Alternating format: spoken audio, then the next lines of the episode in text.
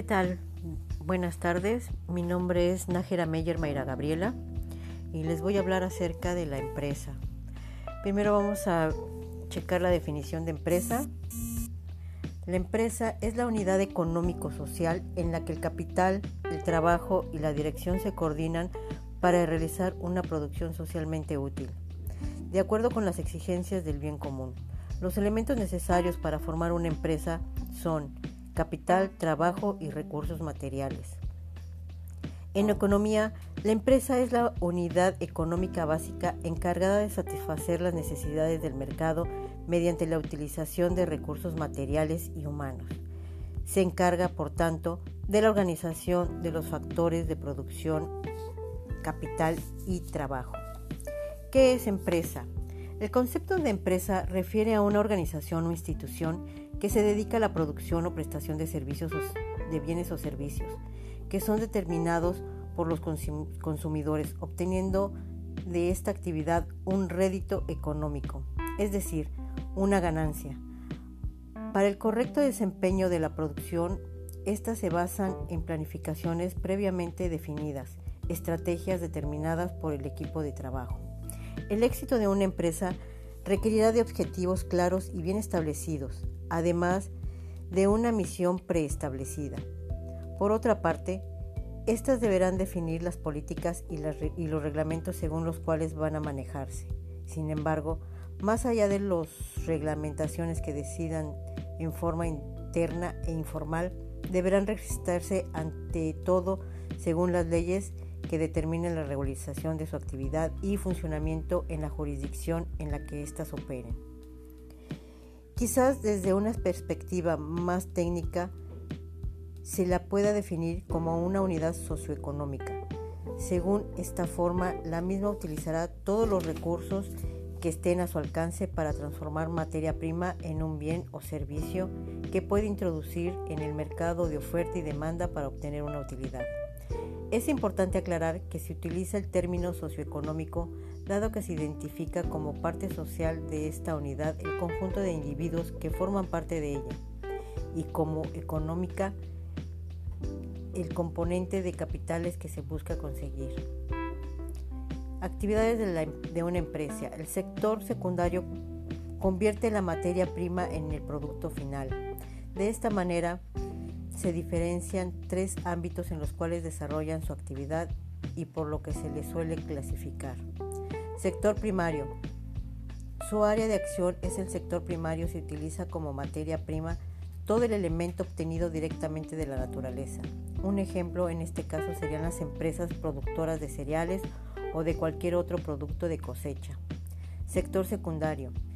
Si, en cambio, abarcar el sector secundario su tarea estará basada en la conversión de materia prima obtenida por medio de terceros en un producto final y total capaz de ser vendido en el mercado.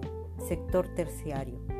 Pero existe aún un tercer sector encargado tanto sea de la comercialización de productos fabricados por completo por otras empresas proveedoras como de la oferta de servicios para la satisfacción de deseos y necesidades.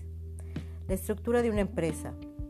La estructura de una empresa puede ser constituida de diferentes formas, existiendo relaciones tanto jerárquicas, presidente, vicepresidente, directores, gerentes, etc., como lineales. En estas últimas no existirán cargos de mayor importancia que otros, por lo que todos los empleados gozarán de los mismos beneficios y serán instalados a cubrir las mismas obligaciones. Actualmente son muy comunes las llamadas pymes. La sigla corresponde a pequeñas y medianas empresas, lo cual nos indica que se trata de aquellas que si bien comparten la mayoría de las características con el resto de las empresas, tienen, fundamentalmente una capacidad de producción y presupuesto limitado. Pero además de las limitaciones más importantes es la ocupacional, es decir, su capacidad de contratar personal es de suma importancia dado que para el crecimiento de una empresa siempre será el capital humano un factor fundamental. Esto que, estamos viendo es a grandes rasgos lo que es una empresa. Las empresas tienen finalidades externas e internas que, que respectan a lo social como a lo económico.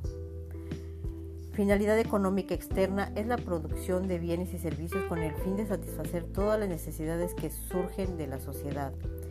Finalidad económica interna se buscará obtener un valor agregado para poder entonces remunerar a las personas que forman parte de las empresas. Las formas de remuneración puede ser en formas de utilidades, dividendos, salarios, sueldos, así como también prestaciones. Esto tiene como fin brindar la oportunidad de realizarse inversiones y empleos a los trabajadores. Los aspectos sociales en una empresa son igual de importantes que los económicos, debido a que la misma está compuesta por personas y está dirigida a otras personas. Suele denominarse como responsabilidad social, lo cual encierra incluso temáticas ecológicas. La finalidad social interna es aquella en la que se contribuye al pleno desarrollo de las personas que forman parte de la empresa.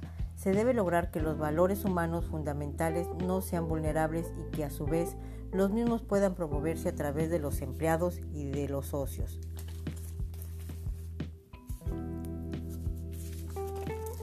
Clasificación de las empresas. Según la actividad económica que desarrolla. Del sector primario, es decir, que crea la utilidad de los bienes de obtener los recursos de la, de la naturaleza, agrícolas, ganaderas, pesqueras, minerías, etc. Del sector secundario, que centra su actividad productiva al transformar físicamente unos bienes en otros, más útiles para su uso. En este grupo se encuentran las empresas industriales y de construcción. Del sector terciario, servicios y comercio, con actividades de diversa naturaleza como comerciales, comerciales, transportes, turismo, asesoría, etc.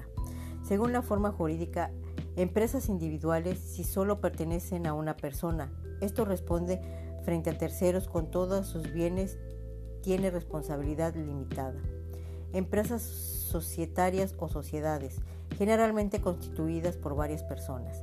Según su tamaño, Microempresa si posee menos de 10 trabajadores. Pequeña empresa si tiene menos de 50 trabajadores. Mediana empresa si tiene un número entre 50 y 250 trabajadores. Gran empresa si posee más de 250 trabajadores.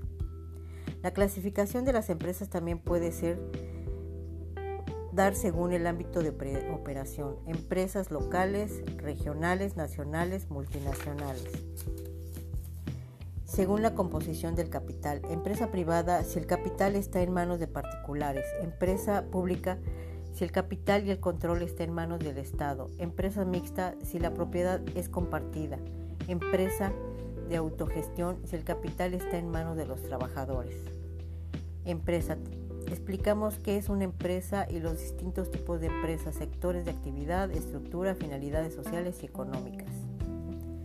Espero que les haya quedado un poquito claro lo que es una empresa y me pongo a sus órdenes. Soy Nájera Meyer Mayra Gabriela de la carrera de Derecho y este, esta, este audio es para la asignatura de Derecho Mercantil.